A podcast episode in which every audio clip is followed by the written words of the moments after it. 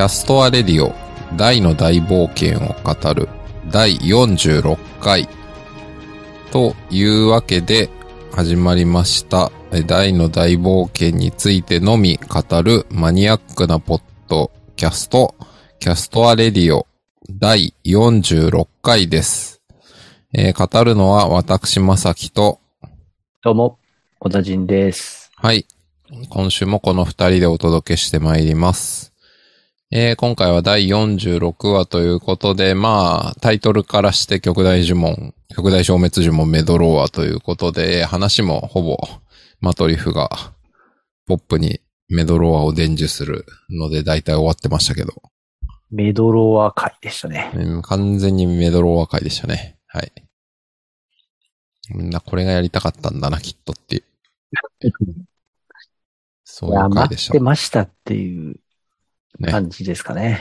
もうね。うん。まあ、そういうわけで、メドローア会でしたが、まあ、そうですね。あの、僕、週刊ダイログにちょろっと書きましたけど、今回第46話ということで、なんか見覚えあるなと思ったら、あの、91年版アニメが最後46話で終わってたっていう、おー、ということに気がついたの因で、縁の数字。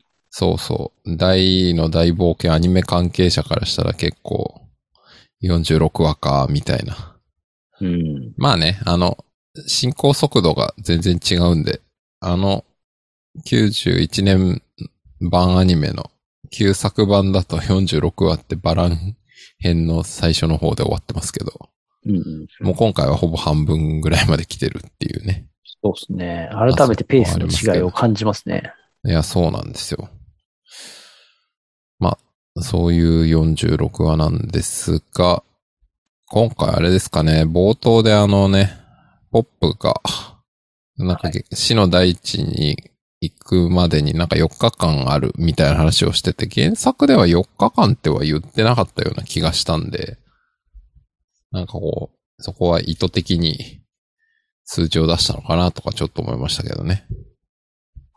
あれやっぱ追加されてますよね。あのシあのシーンって。そうですね、セリフ、あの、冒頭のヒュンケルが、とダイが治療中の時に、はい。まあそんなことはあん思いました。まり、こんなシーンあったっけなみたいなとこからスタートしたなと思ったんですよね。そうですね。えーと、まあ、あとあれかな。まあ、あ、嘘。でもよく見たら、あれですね。あれか。何が違うか今ようやくわかった。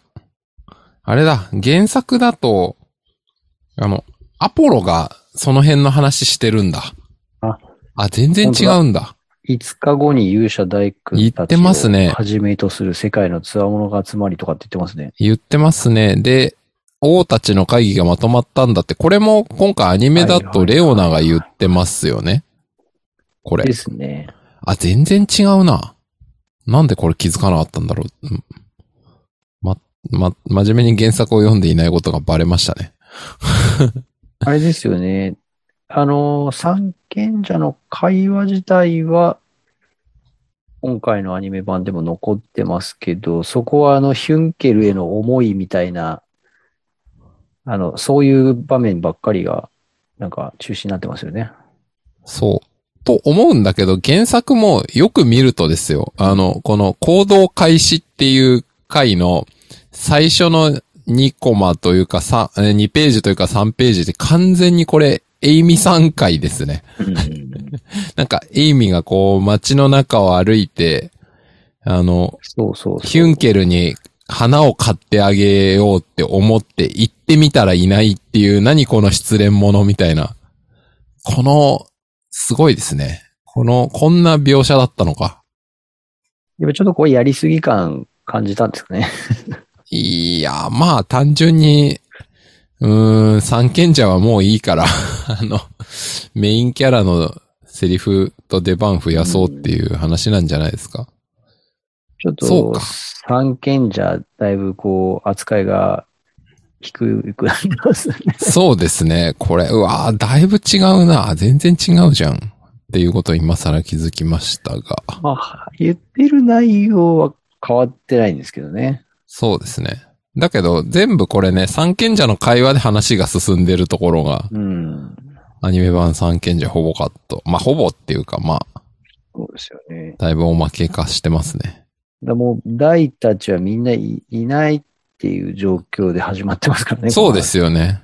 だから、やっぱアニメだと、ちゃんとご丁寧にそこが描いてますね。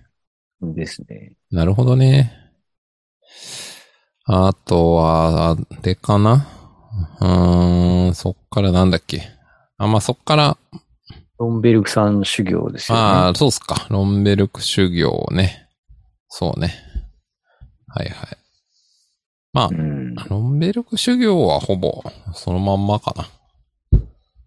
だいたい。ロンベルク修行は、なんかあれですよね。こう、こんなにヒュンケルとダイ、ハーハー言って、こう、大変なことになってんだなっていう。ちょああ、っと、そこ？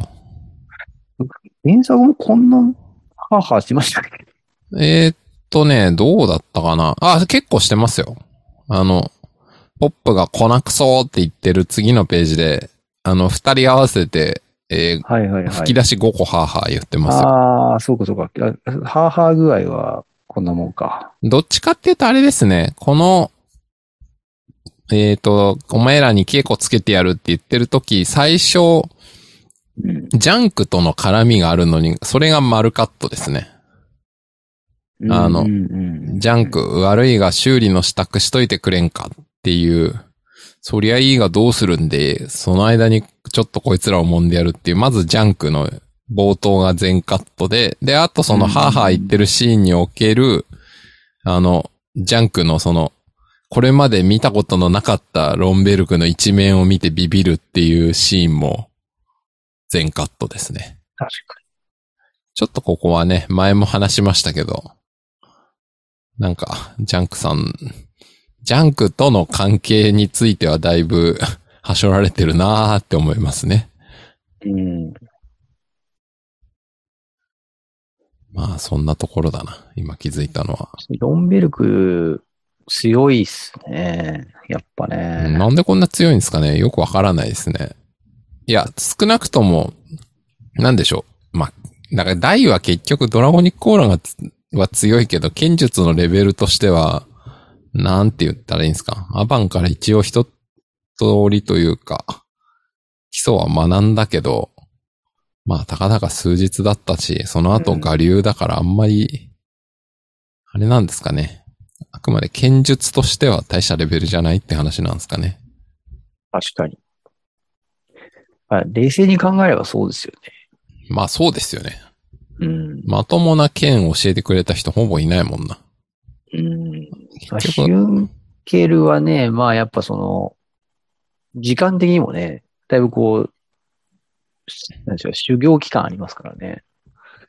ああ、剣をってこと？ああ、その、そうそうそうアバンから少なくとも剣術をたっぷり指導を受けてるっていう。もうそうだし、その後その、なんていうんですか、えー、まあアバンを倒すっていう感じの、そのね、えっと、ストバーン分、とのそう、修行とか。あるじゃないですか。まあ確かに。だいぶ長い間、その、そういう期間過ごしてるんで、いろいろそのね、修行してってもおかしくないじゃないですか。いやー大はやっぱ本当に数日ですからね。確かに。ただ、あれっすね。なんか、まあこれ原作もそうだけど、やっぱヒュンケル、槍使うと、この時点では少なくとも剣ほどは、レベルとしては、剣にはだいぶ劣るっていうことになってますよね。うん。なんか、あれですよね、修行終わりにそういう会話がありますよね。ありますね。お前剣使えば俺とそんな変わんなかったんじゃないの？みたいな。ありますけど。それを見抜くロンベルクもすごいですよね。いやー、確かに。お前、槍は素人のはず。うん。だからあれですよね。ここに関して言うと、なんか、あんまりその、ドラクエ的な要素は、あえて、思いっきり封じて、もうちょっとなんか、現実というか別のゲームというかに寄せてる感じはしますよね。うん。ドラクエだったら別にね、武器取り替えても基本的に戦闘力は武器の強さに比例するだけなんで。そうなんですよね。まあ、武器の強さと、その、剣術のスキルって、ないと、もう武器の強さですもんね、ドラクエの場合は。うーん、まあなんか、僕もドラクエ11、ほん、ちょっとずつやってますけど、一応なんか、剣のスキルとか体験のスキルとか、まあなんかキャラによっては一応あったりはしますけど、まあでも、なんか、そうですね、パラメータ上げてくれそうそう、なんかあの、うん、え六角形みたいなのをちょっとずつ解放していくやつあるけどねそうそう。まあでも、そうは言っても通常攻撃は一緒ですからね、別に。うん武器変わっても。だからどっちかっていうとなんかあの、なんかロマサガとかみたいな感じで、なんか武器ごとに熟練度がつい、武器ごとにある、分かれてるっていう方が、どっちかっていうと大の大冒険の世界観には近いんだなって感じはしますね。うん。確かに。まあ、そんなところでしょうか。で、そまあ、メドロは。メドロはね。いや、メドロはね、なんかあの、なんすかね、描写がね、すごいね、めっちゃ豪華、豪華。もうなんか、あの、カラー、アニメだから使えるってのもあると思うけど、うん。もうだいぶやりたい放題やってますね。いやー、なんかほぼ画面が光ってたんじゃないかっていう。なんかね、僕、一番思ったのが、あの、なんて言うんでしょう。いわゆるこう、メラとシャドウを合成するとこ？はいはい、お合成してたね。あの、なんか、漫画だとそんなにその、なんて言うんでしょうね、こう、そこでなんかぐぬぬぬぬぬぬみたいになってるようには、あんまり見、見えてなかったんですけど、この、あの、バチバチバチバチみたいなコマが一個もあるぐらいですけど、そうですね。バチバチはしてますね。いやなんかそこがね、思ってる以上にね、あ、これ、合成するのこんな時間かかんだみたいな。うんまあまあね。これはあの、見せてるっていうことだとは思いますけど。すげえなと思って、これ、戦場でこのバチバチ感、合成時間かかってたら、もう間違いなくこう、やられるよな、みたいな。まあね。まあいいんですよ。でも、それはね、あの、パーティーだからいいんです。隙を作れば他の人が。うぬぬぬぬぬぬみたいな、このマトリフがすげえこう、あの、なんですか、魔法力の、こう、ね、か、こう、なんていう、なんていうの？こう、守護する感じっていうんですか？この、はあ、ここすごいっすよね。初回、一発目だからね、当然こうなる、まあねこの、ぐらいやっていいんでしょうけど、そうね。こんなに破壊力が、破壊力っていうかその、激しいんだな、みたいなね。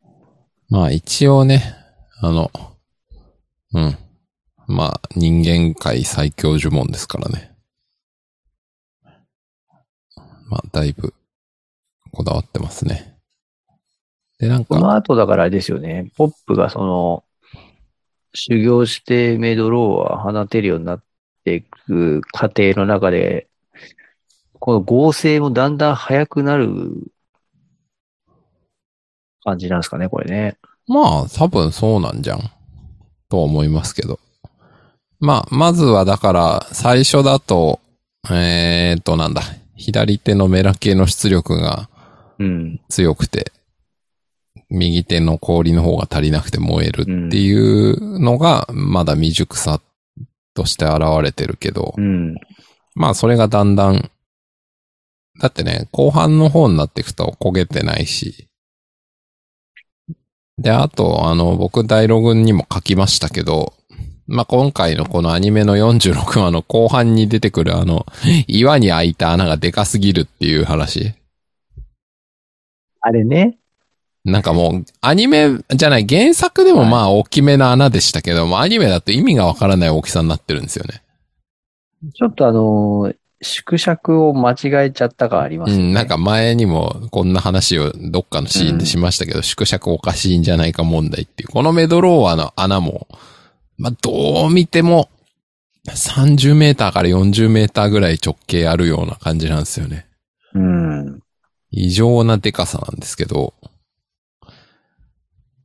だ、これもね、ちょっとダイログに書いた、最後あの、シグマ倒してるメドローアなんて、あの、シグマの胴体しか消してないんで、直径1.5メートルぐらいしかないんで、うん。なんかあの、打ってる面積で言うとこの岩壁にぶち込んでるやつよりはるかに小さいっていうことは逆にあの制御が効くようになったし、素早く出せるようになったっていう意味なんでしょうね。うん。まあ、あの、なんていうんですか、こう、威力重視かスピード重視かとかね、あの、あとほら、あれじゃないですか。あの、新ミストバーンのね、あの、ところに放った後、ルーラーで追いつくみたはいいはいなやつをはいはい。そのスピードをやっぱり調整するみたいなね、あれ多少遅くしないとなんかルーラーで抜ける気がしないんで、まあだからそう、範囲とスピードとまあなんか、いろいろ調整が効くようになったのがまあ上達。ああと多分そうすると消費魔法力もね、おそらく抑えられるはずだから、そううんそ。したらメドローアももっと何発か出せる。だろうっていう。逆にこのポップが岩壁に打ってるやつとか多分これ、これ打ったらもうこの日はこの一発で終わりなんじゃないかっていう、全部の呪文。いや、そう、やばいでしょ、これ。いや異常でしょ、これ。これはね、ちょっとね、その、原作もそこそこでかいけどね。でかいけどこれ、やっぱちょっとね、やっぱこう、コントロール効いてない感？うん。まあ、そう、そう思えば、ね。それにしてもでかい。なんかもう、いや、こ、ここまででかい威力の技、この後にも先にも見てない気がします。それぐらい意味のわからない威力ですね。であの、グランドクルスで、ね、地面の地割れも相当でかく確かに、あれも、あれもでかかった。確かに。言われてみればあれも相当でかかった。うん。まあ、意味のわからない方向にね、地割れするっていうね。うん、確かに。あれはありましたね。そうね。でもやっぱこのシーンはね、ちょっとね、大げさに描きすぎちゃいましたね。まあ、それぐらいメドローアが好きだったんですよ、きっと。威力見せたかったんですかね。多分ね。いや、なんか、このサイズの穴が開いてたら、マトリフの、あの、今日ほどお前を大したやつだと思ったことはないっていうセリフも、なんかちょっとこう、出てきてもおかしくないかなっていう感じがしますよ。そうっすね。えらい開いてますね、これね。まあ、それか、わ ワンチャンあるのは、これポップがメドローアで開けた穴じゃなくて、なんか最初から開いてた。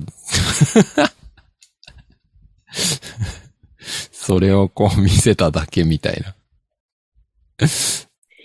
いやー。謎の、謎のこう、ごまかしを。いや、これちょっとあと僕一個思うんですけど、はいメドローアって、その、有効射程距離ってどのぐらいなんですかね？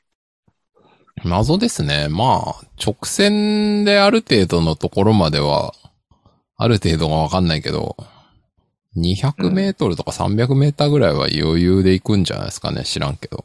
それ言うと、いやなんかもう、この、下手なとこで練習できないですよね。確かにね。あの、適当な方向に打って、その先に味方の寝てる宿とかあったら味方全滅しちゃいますからね。一般人がいたとかね。一般人死亡ですよね。確かに、そうそうそうこれ、岸壁に打ってるけど、ちゃんとあの、あの、人いない、よしとかやったんですかね。うん。ちゃんと、よしをやんないとダメですね。危険ですね。だってほら、あのーライとバランが戦った時に、紋章戦で、あの、はいはいはい。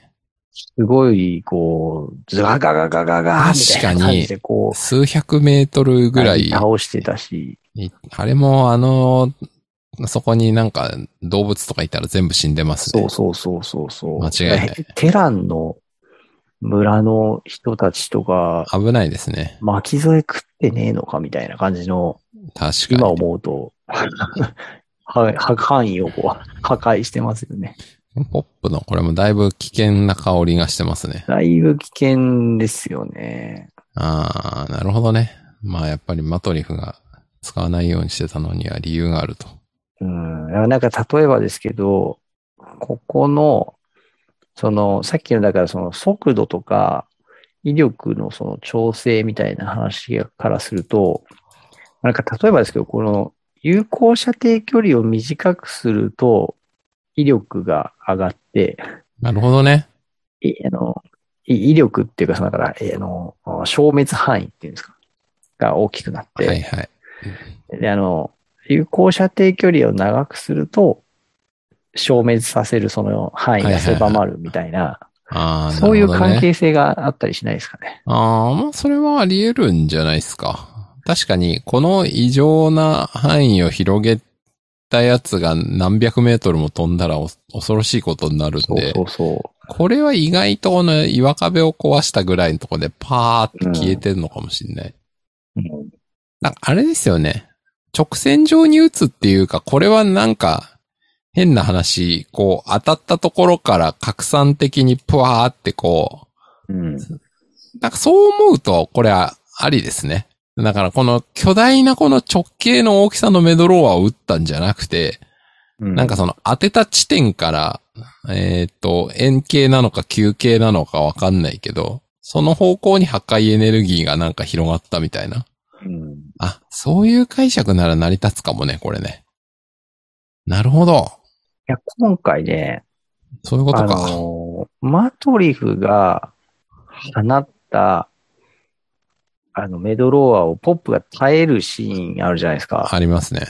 13分、毎度おなじみアマゾンプライムさんの13分30秒ぐらいのあたりからなんですけど、こう、ポップが耐えてるメドローアのその余波で、なんか周りの岩石がああ、なんか、ななってますね。はいはい。弾けるのと、なんか周囲の水が、海の水が消えていく感じ？ああ、ありますね。描写されてたと思うんですよ。うん。これ結構、原作オリ、ない、原作にないオリアニメオリジナル表現じゃないかと思って、うん、そうっすね。オリジナルっぽい。あなんか今言ってたみたいな、その、なんていうんですか、直接だからメドローが当たってないけど、そうっすね。その、衝撃範囲ではいはい。岩壁と水が消滅したっていう感じなのかなと思うと。そうですね。さっき言ってたようなのはあり得るかもしれないですね。うん。そうっすね。そうだと思われる。なるほどね。はい。で確かに、まさきさんがあの、週刊ダイログに書いている、その、がメドローアに耐えるところの、耐えるときは合成してない状態でいいのかっていうのは、あこれはなんか確かにそうだなと今、見ながら思いますね、これ。あ。うん。だいぶ間に合ってない気がするんですけどね。いいんですかね。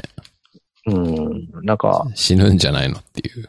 合成してないとただのメラとヒャドじゃないのかいみたいやー、な。そうなんですよね。うん。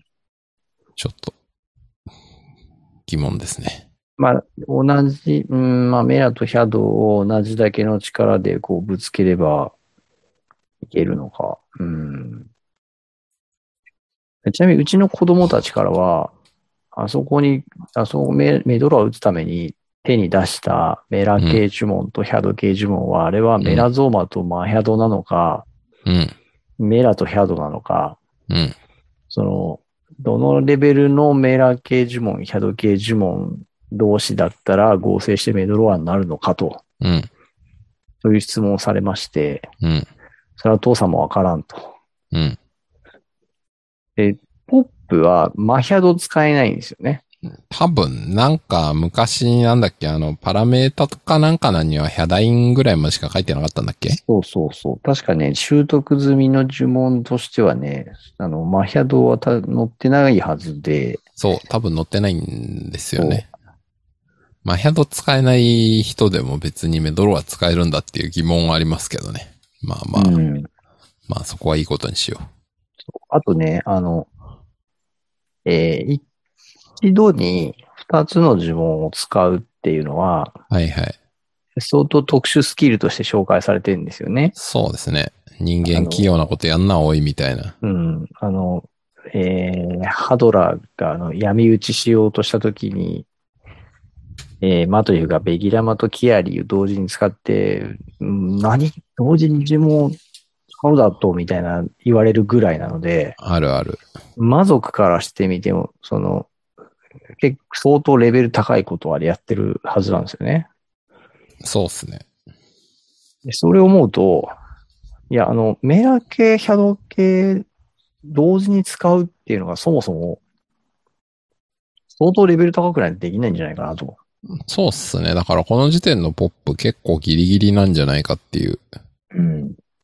まあ、そ。こからね、マトリフからも、できる、これができるかって聞かれて、あの、わかんねえみたいなやりとりからこれ入ってますけど、はいはい。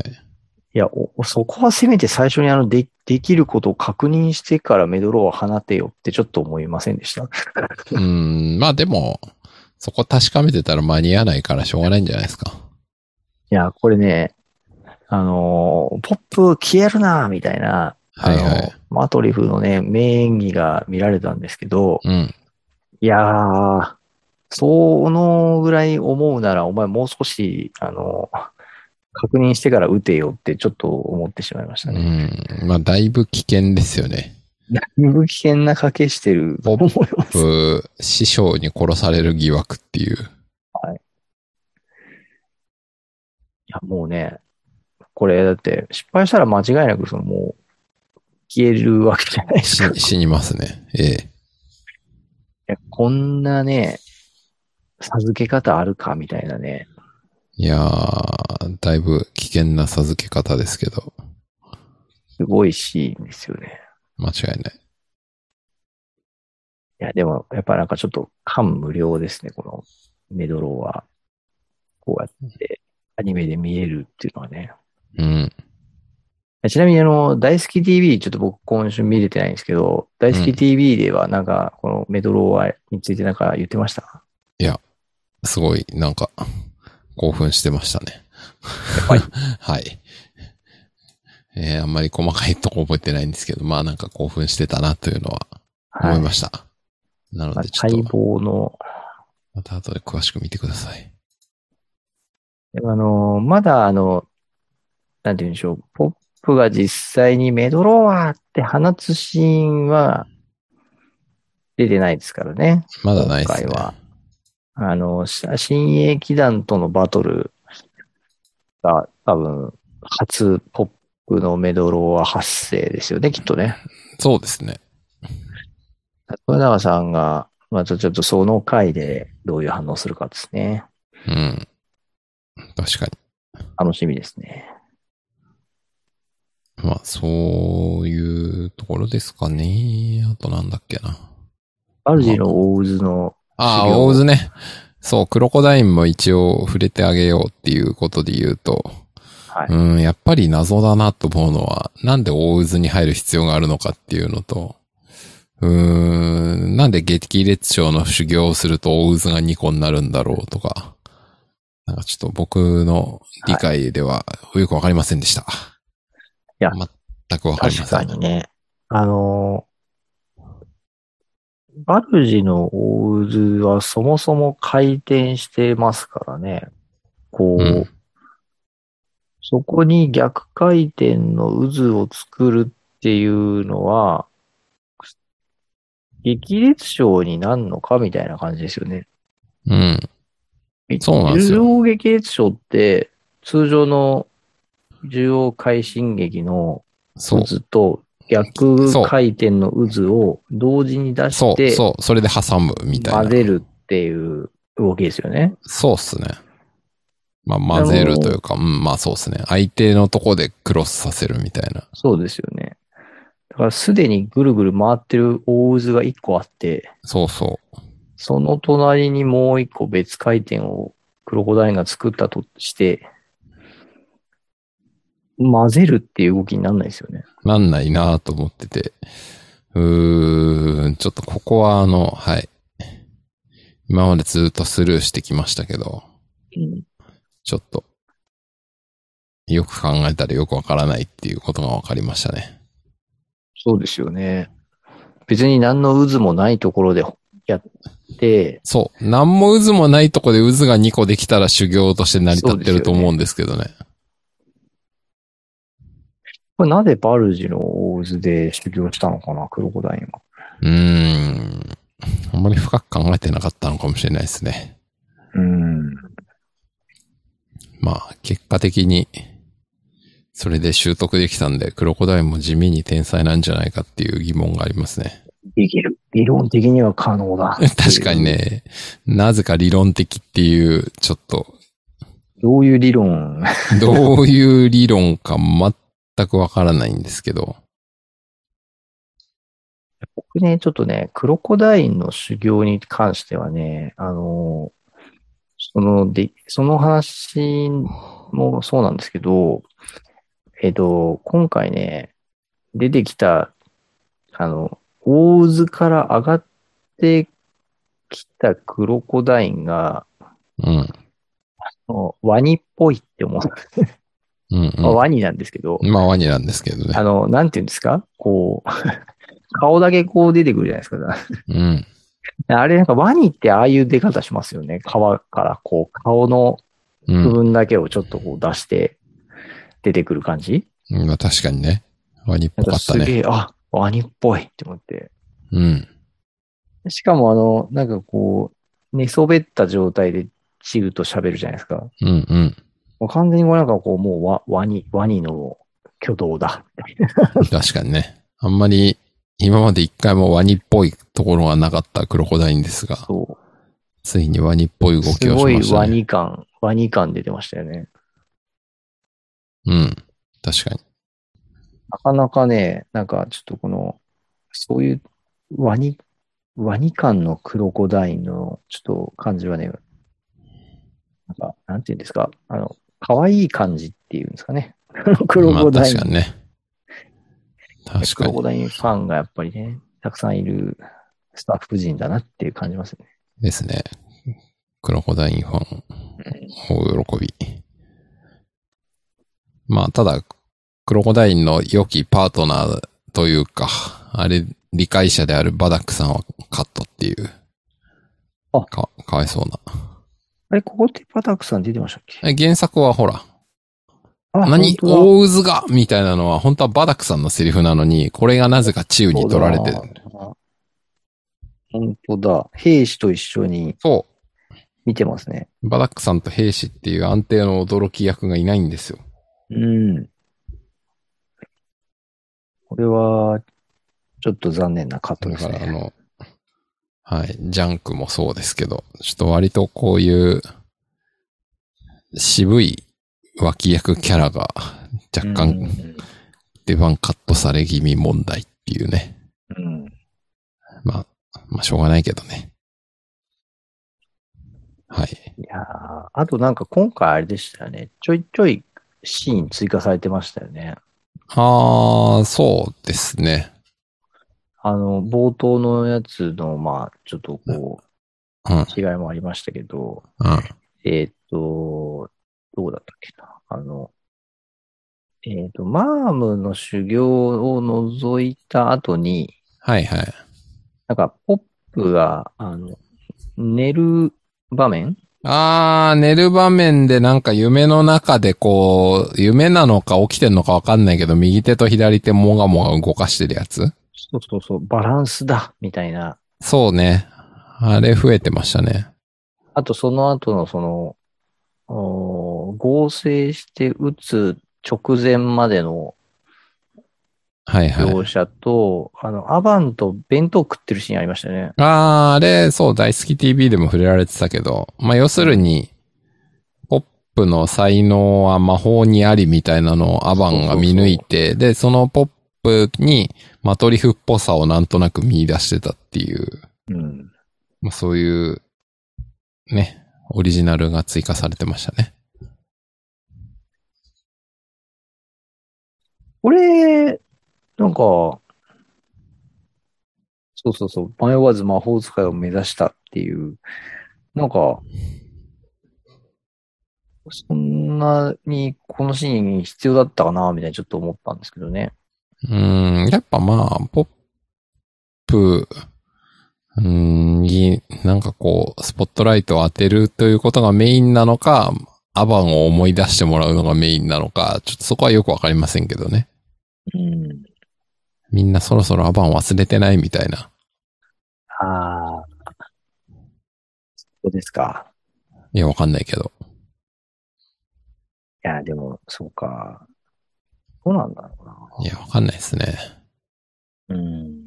なんか、原作って、アバン死んでる状態になってからって、あほあんまりこう出てこないじゃないですか、アバンが。うん。回想的なシーンで出てくることも少ないじゃないですか。うんうんうん。だなんかそういう意味では、こう、やっぱりはもうね、後、後で生き返ること分かって、生き返るっていうか、立してくること分かってるから、うんうん。まあこういうシーンを、まあ、入れとくかっていう判断をしたのかな。かもしれないっすね。なんかちょっと気になりますね。わかんないけど。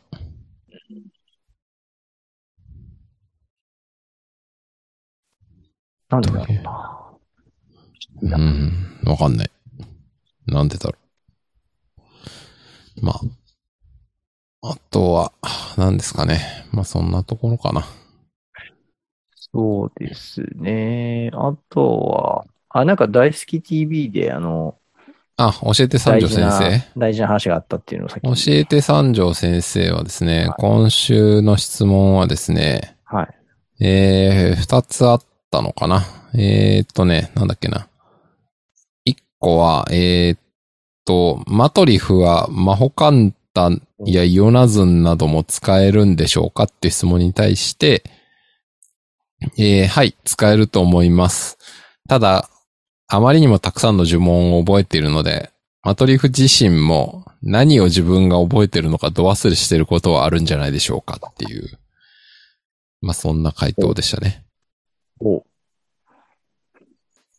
で、ホカンタ、イオナズも使えますか？ああ、なるほどね。うん。まあ、確かに原作では使ってないんで、そういうのも使えるのかっていうのを知りたいという質問うん。だったっぽいですね。まあ、大体使えそうなやつは使えるっていう。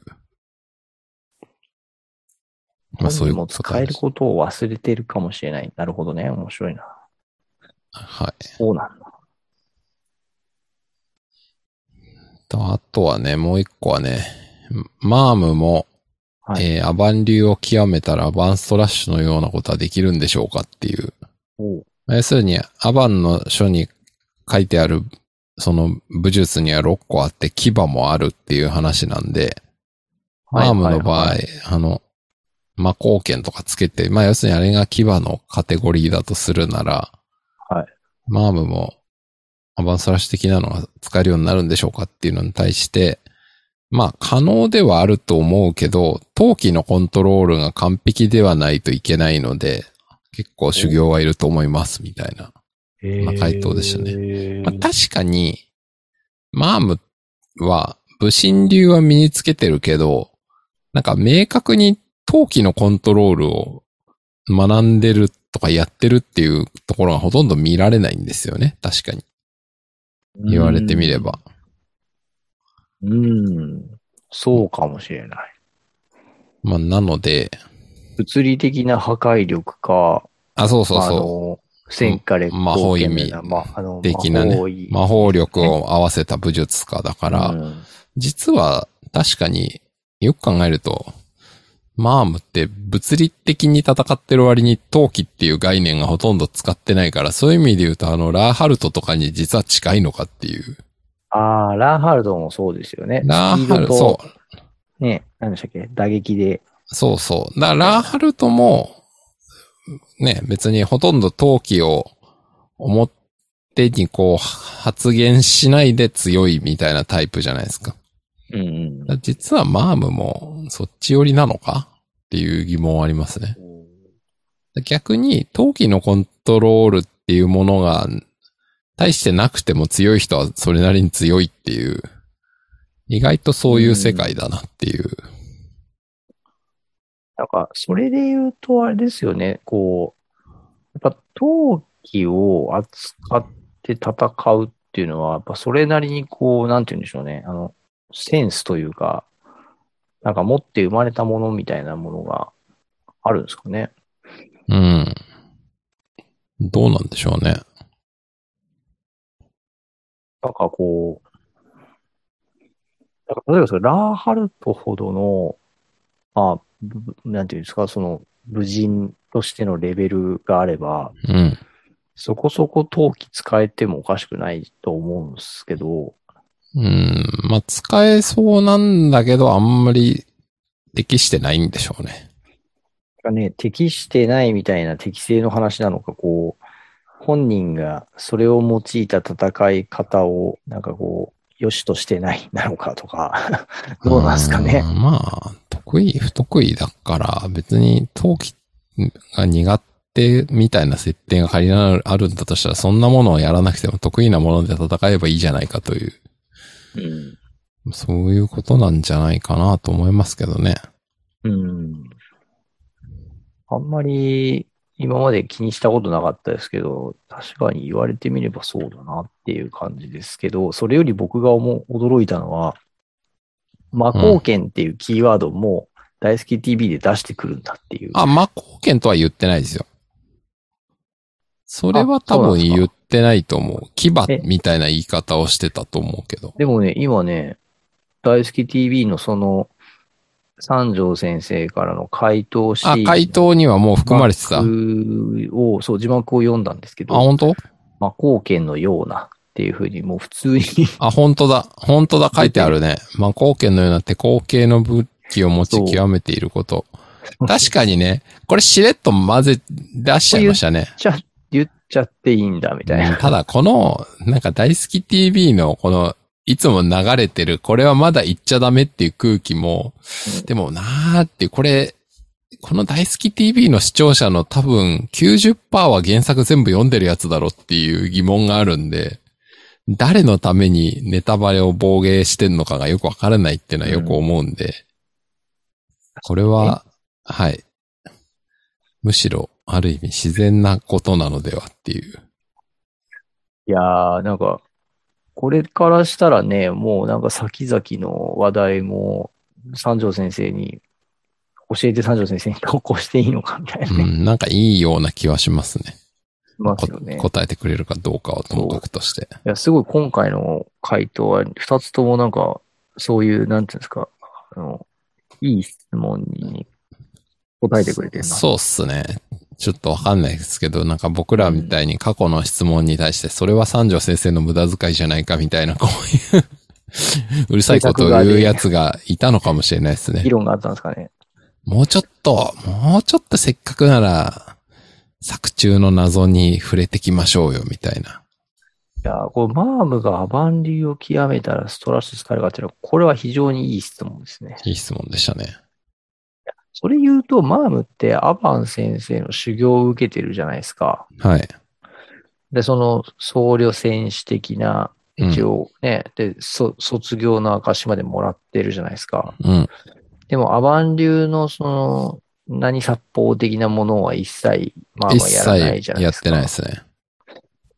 教わってないんですかね。教わってないんだと思います、多分。あの、おそらく、ポップとかまあ、ダイも教わってるあの、基本的な体術うと、ん基本的な武器術と、多分基本的な魔法なんだと思います。うん。習ったのは。だからそのうん、応用編というか。まあでも、それもそのと、さっきの、今回のポップの得意分野を見抜いたって話じゃないけど、あんまり陶器とか使うの向いてなさそうだなとか思ったんじゃないですかね、もしかして。ああ。まあ、ロカとね、あの、レイラを知ってるだけありますよね、そうそうそう。だからあれですね、やっぱこの世界のバトルが強い人にも陶器使う人と使わない人がいるっていう。ああ。でも、それ言うと、あのーアバンの、あの、極縁の、はいはい。えー、何でしたっけ、あの、極縁の魔王。はいはい。極縁の魔王か。あれの中で、ロカがなんか必殺剣使ったじゃないですか。なんかやってましたね。あれは陶器剣じゃないんですかね。わかりません。なん、なん、なんていう技でしたっけ？合、合剣一刀じゃなくてなんかそういうやつ？なんと、そうそうそう、なんか、あれな合派一刀みたいなやつだっけ？あ、そうそうそうそうそうそう。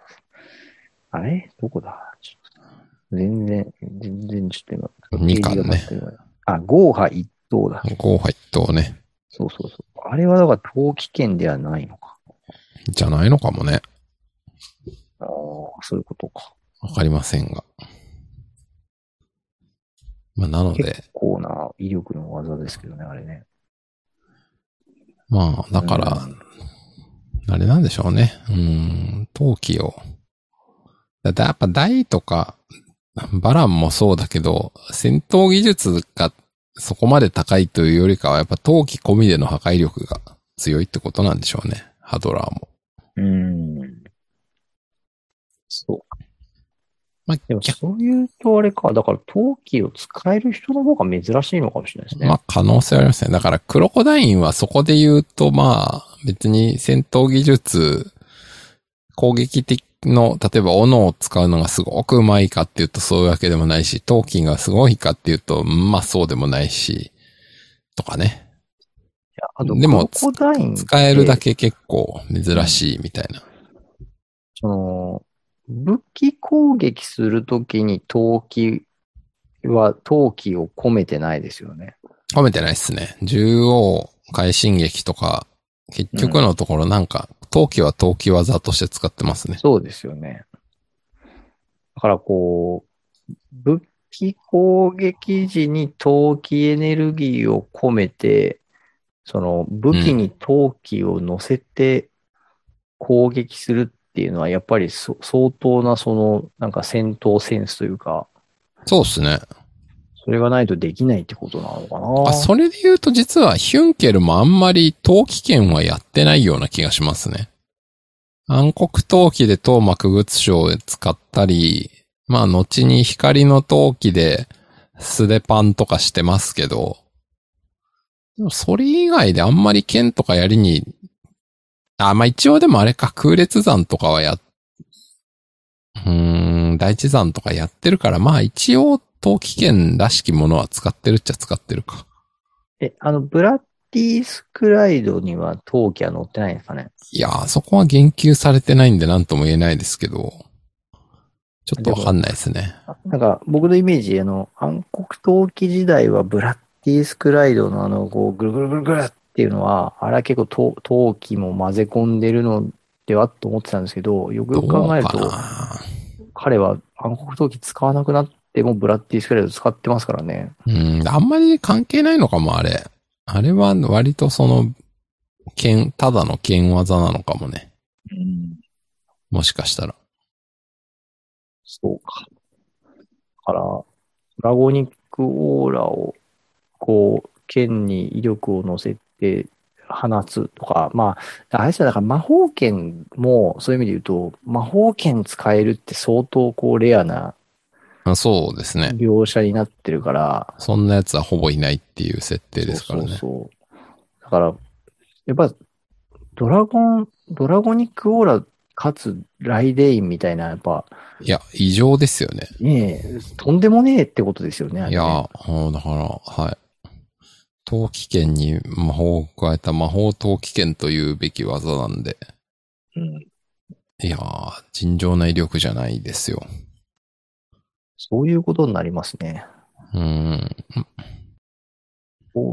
だからまあ、強い人でもその陶器技を極めて、武器攻撃に陶器エネルギーを乗せるみたいなのはやっぱり大変なことなんだそれはね、見た感じ結局、まあ、うんまあそうですね。まあヒュンケルとかは一応多少はや、多少はやってるっぽいけど、まあ基本的にちゃんとやってるのは、ダイとバランとハドラーぐらいなのでは、みたいな。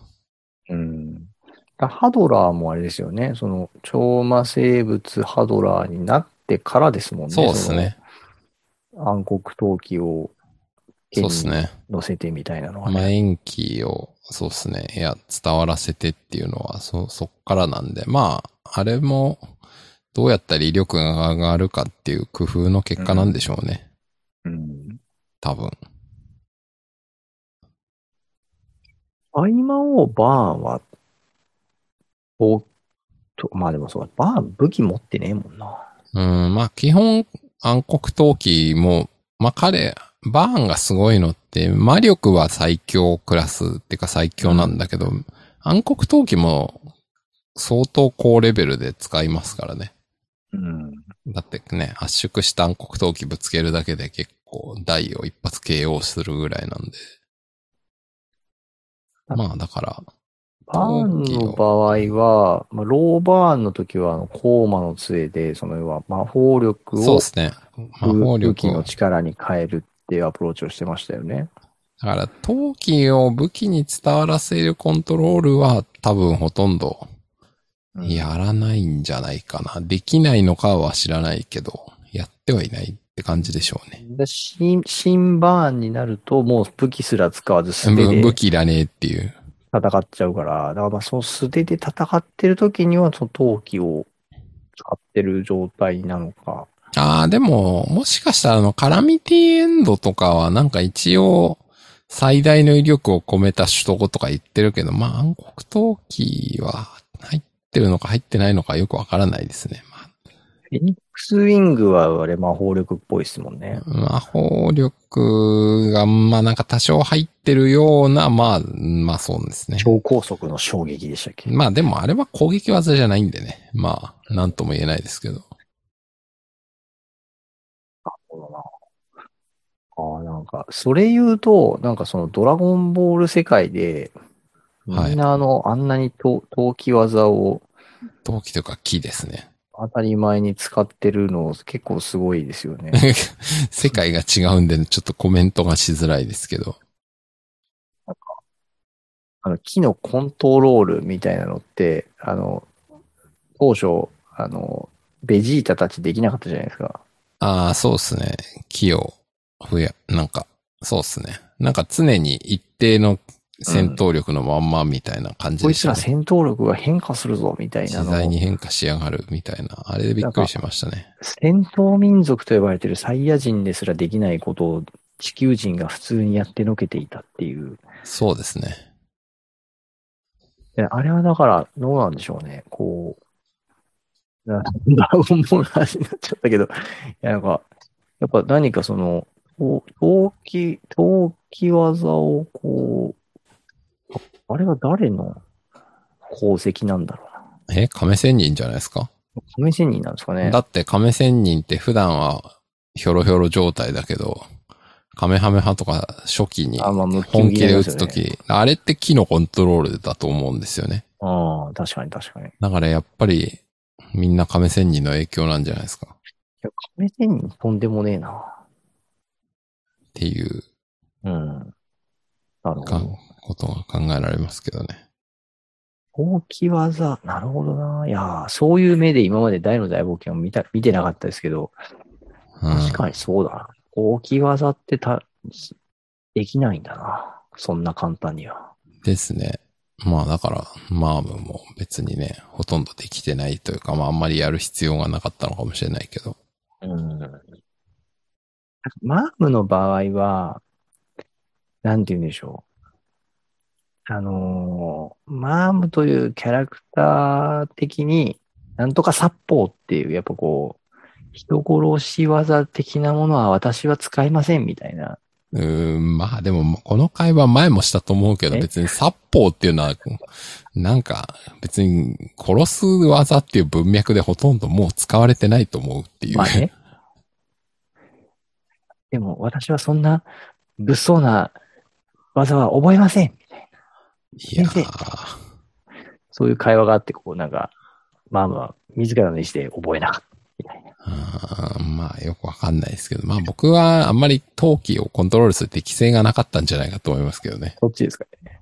あ精進次第でしょーはいはい。う。って三条先生言ってるけど、確かにこれはなんか適正的には合わないから難しいってっていう言い方の答えの方が合ってそうな気がしますね。うん、まあわかんないですけどね。できないことはないんだろうっていう。原作者の回答に異を唱えるっていう、ちょっとね、どうなんだって感じまあ、はありますけど。あれですよ。これも作品は違うけど、あの、ハンターハンターの念の系統は自分の得意な系統が伸びやすいけど、他の系統も頑張ればできないわけじゃないみたいな。はいはいはい。ただやるのには結構労力かかるから覚悟しろよみたいな。そういうことね。まあ、ああいう話に近いんじゃないですか。それもあるかもしれない。いやちょっと、この、あれですね、大好き TV の教えて三条先生のこ、こういう質問にも答えてもらえるんだっていうことで、ちょっとじゃあ、そうですね。もうちょっと、じゃあ、はい。めげずに我々も深掘った質問を。ね、はい。出していくといいと思います。そうしましょえー、あとはそうですね。まあ大好き TV はそんなとこですけど、ああ、一応あれか。じゃあ、ポータルサイトでも見ておくか。たまには。たまにはだってひどい。う。えオフィシャー、ルオフィシャルサイト。大の大冒険2022年壁掛けカレンダーが登場だそうですよ。ほう。壁掛けカレンダーね。出かけカレンダーってどの、どのぐらい需要あるんですかね？わかりません。B3 サイズ。36センチ ×51 センチ。7枚綴り。うーん。1540円。まあ。まあ。はい。家に飾りたい人は買ってもいいと思います。っていう感じですね。一周年記念はまだ先でしたっけ？それ9月十何日だったような気がします12ね。日か。まだですね。多分。まだ大丈夫ですね。一周確かに。年記念のやつも、忘れてたわ。なんか、タグつけてつぶやいとこうと思って、まだやってなかったな。確かに。そうですね。まあ、そんなところですかね。はい。はい。じゃあ、まあ、今週はそんなところでしょうか。はい。はい。では、今週もお聞きいただきまして、ありがとうございました。ありがとうございました。